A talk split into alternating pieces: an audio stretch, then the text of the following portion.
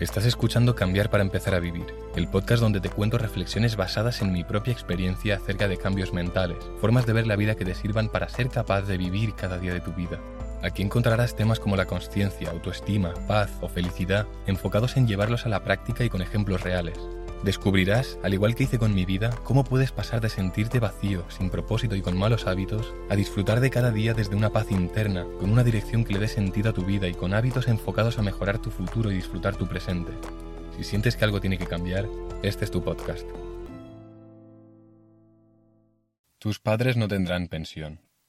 Se necesitan mínimo dos trabajadores por cada un pensionista para poder mantener en equilibrio el sistema. El problema es que habiéndose reducido la tasa de natalidad y teniendo en cuenta que la generación baby boom está a unos pocos años de jubilarse y que cada vez se alarga un poco más la esperanza de vida, el equilibrio de dos trabajadores por pensionista no se podrá sostener. Por si no lo sabes, cuando te quitan una parte de tu sueldo para tu pensión, no lo guardan en una caja fuerte para ti hasta que te jubilas, sino que parte de ese dinero lo están usando ya para pagar a los pensionistas de hoy. Y las pensiones son un esquema Ponzi. La definición literal de esquema Ponzi o piramidal es forma de estafa que atrae a los inversores y paga a los inversores anteriores con fondos de los inversores más recientes. A los pensionistas, inversores anteriores, se les paga con el dinero de los trabajadores, inversores más recientes. Y todo este esquema Ponzi se acaba cuando no entran nuevos inversores. Y como los nuevos inversores pagan a los anteriores, si no entran suficientes nuevos como para sostener, pagar a todos los anteriores, entonces el esquema peta. Y como he dicho antes, la generación que más gente tiene es la de los baby boom. Cuando ellos sean pensionistas, literalmente no dan los números como para que los trabajadores puedan pagar a la generación baby boom. Así que si pretendes jubilarte y vivir de tu pensión, yo ni cuento con tener pensión. No creo que yo vaya a llegar a tener pensión, y creo que si mis padres llegan a tenerla, será porque se alargará de forma progresiva la edad efectiva de jubilación. En 2005 la edad de jubilación era 63,7 años. A día de hoy, 17 años más tarde, son 66,2. Así que si en 17 años se han aumentado 2,5 años, para el 2040 puede que esté casi en 70 años. Y además se recortará la cantidad de pensión recibida. Si no se hace esto no es sostenible porque España está en la mierda a nivel financiero y lo seguirá estando por las medidas que se están tomando. Si creías que ibas a tener pensión y esto te está provocando un impacto, te causa rechazo o estrés o sufrimiento, no es momento de evadir esta realidad. Es momento de tomar responsabilidad de tu futuro financiero y tomar acción. Ahora que entiendes que si no acumulas el suficiente dinero, tus padres y tú es posible que os toque trabajar hasta que físicamente no podáis, te voy a contar cómo pretendo yo jubilarme antes de tiempo y cómo pretendo ayudar a mis padres a que cuando se jubilen no les falte dinero aunque la pensión no les dé lo suficiente como para subsistir sin trabajar tras la jubilación. Hay dos formas de hacer dinero, una rápida y una lenta. La rápida implica emprender, cosa que no es para todos e implica mucho riesgo y no garantiza retornos. Y la lenta implica invertir. Métete en la cabeza que ahorrar no sirve para nada a largo plazo. A día de hoy la inflación de 2022 es de un 10,2% según el IPC. Es decir, si tú tenías 1.000 euros en la cuenta del banco, ahora con esos 1.000 euros puedes comprar un 10% menos de cosas. Es decir, es como si esos 1.000 euros a día de hoy valieran 900 euros. Y esto es en medio año que llevamos. Imagínate, de aquí a 10 años la inflación se te habrá comido la mitad de tu dinero. Con lo cual, ahorrar no sirve para nada. Entonces, ¿qué haces si no ahorras? Invertir, vale. Pero, ¿cómo te distribuyes las cuentas? Porque un mínimo sí que tienes que tener ahorrado. Yo de la forma que me lo he montado es una cuenta para gastos, otra cuenta para viajes, una cuenta que le llamo colchón y luego está la cuenta de inversión.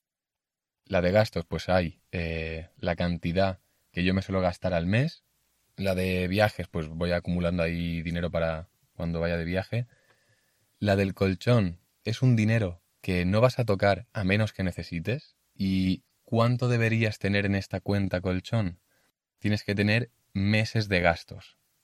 X meses de gastos.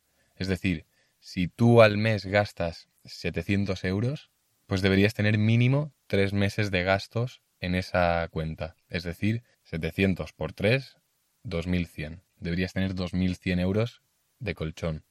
Y puedes tener tres meses, cuatro, cinco, seis, un año, según, según lo que tú veas.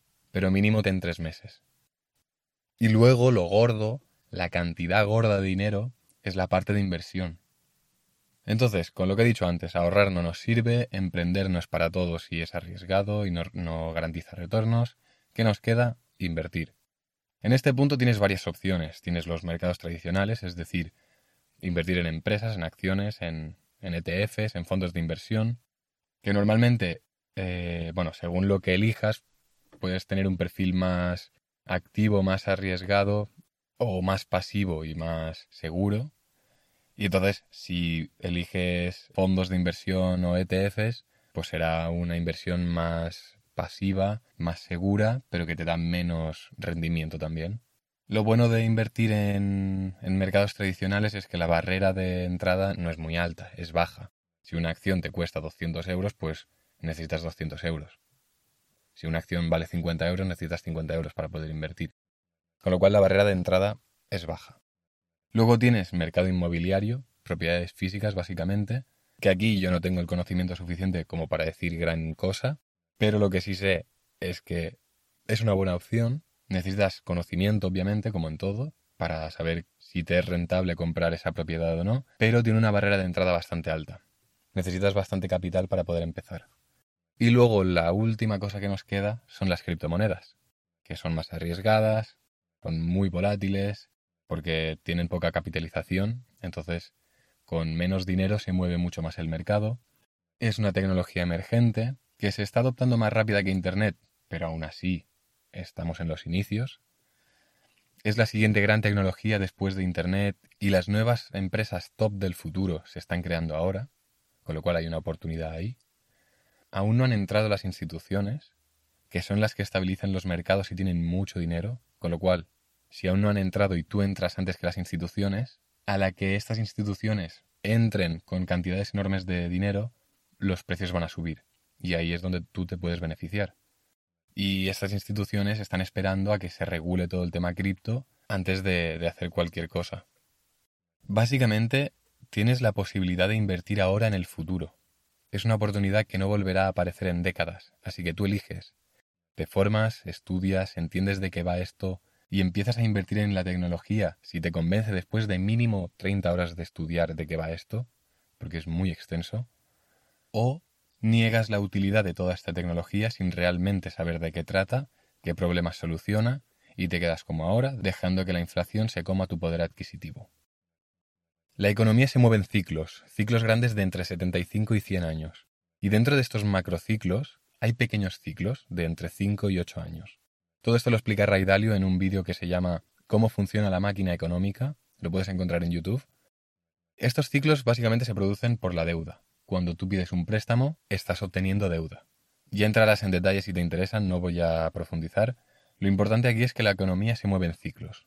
Y cuando la economía va mal, entonces todos los activos bajan, pierden valor. Y ahí es donde se crean las oportunidades. Debido a estos ciclos, se generan periodos de crisis o recesiones donde la gente tiene menos dinero, menos poder adquisitivo. No lo voy a complicar. El tema es que hay gente que se queda sin trabajo y tiene que vender sus inversiones, por eso el mercado baja, entre muchas otras cosas, pero bueno. Y además hay gente que cuando ve esas caídas tiene miedo y vende. Cuanta más gente vende, por el motivo que sea, más cae ese activo, ya sea un piso, las acciones de una empresa o una cripto. Cuando la gente tiene miedo, los mercados se sincronizan y todo cae. Y normalmente la gente tiene miedo porque invierte en algo solo porque alguien se lo ha dicho. Oye, invierte en esta cripto que me lo ha dicho eh, mi tío que dice que es un buen proyecto, no sé cuánto. Vale, vale, voy a invertir, sin tener ni idea de lo que estás invirtiendo. Mala idea. Si tú compras acciones de una empresa porque la has estudiado y crees en ella, por mucho que caiga, no te va a entrar miedo y vas a vender. Al contrario, vas a comprar más. Porque si te parecía una buena inversión esa empresa cuando las acciones estaban más caras, ahora que ha bajado de precio, deberías comprar más, sin dudarlo. Pero como la gente invierte sin saber a la que cae su activo tienen miedo y venden. Así que si has comprado algo cuando el mercado iba bien y estaba todo en verde y era todo maravilloso y mira cómo sube la cuenta, y ahora tienes miedo porque todo está cayendo, es porque lo has hecho mal, porque no tienes ni idea de en qué has invertido. Hay una frase muy conocida de Warren Buffett que dice, sé temeroso cuando otros son codiciosos y codicioso cuando otros son temerosos. Y Robert Kiyosaki tiene una que me gusta mucho también, que es, las grandes caídas son los mejores momentos para hacerse rico, porque al final es cuando más porcentaje de ganancia puedes hacer. Si tú estabas comprando a 100 dólares porque es por donde estaba el precio y de repente viene una crisis, una recesión y cae un 50%, es decir, que ahora esas acciones valen 50, pues compra todo lo que puedas. Porque a la que recupere el precio has hecho ya un 100%, has duplicado tu valor. Ahora es el mejor momento para empezar a invertir, cuando todo está bajo. Ahí es donde te haces rico. Si tienes el suficiente capital, obviamente, pero bueno. La semana que viene toca un episodio de finanzas también, así que si este te ha parecido interesante, estate atento el próximo jueves porque te hablaré de la mejor oportunidad para hacerte rico. Así que espero que si tú eres una de esas personas que no invierte o que quizá ha invertido pero ha perdido dinero y ha salido de los mercados, espero que con este episodio te quede claro que la única opción que tienes es invertir. O sea, es que no, no es una opción, es lo que tienes que hacer, no hay de otra. Si no, estás perdiendo dinero. Dinero que te cuesta tiempo, que es lo más importante y lo más escaso que tienes.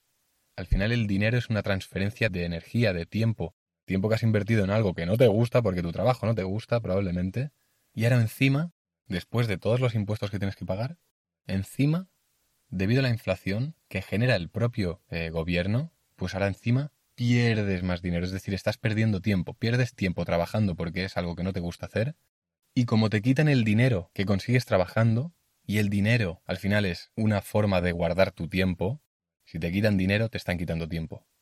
Así que si has estado durante tiempo pensando en si invertir o no, hazlo. Y si no lo haces por ti, hazlo por tus padres porque si no, lo van a pasar mal, no van a tener mucho dinero. Y nada más. Eh, como siempre, si consideras que este episodio es interesante, a alguien le puede servir, compárteselo. Ah, por cierto, he visto que se pueden puntuar, se pueden valorar los podcasts, así que si llevas un tiempo escuchándome, pues te agradecería si puntúas el podcast con cinco estrellas o con las que tú consideres. Si son cinco, mejor. Nada más. Como siempre, disfruta de la vida, empieza a invertir y nos vemos el próximo jueves con otro episodio de finanzas. Chao.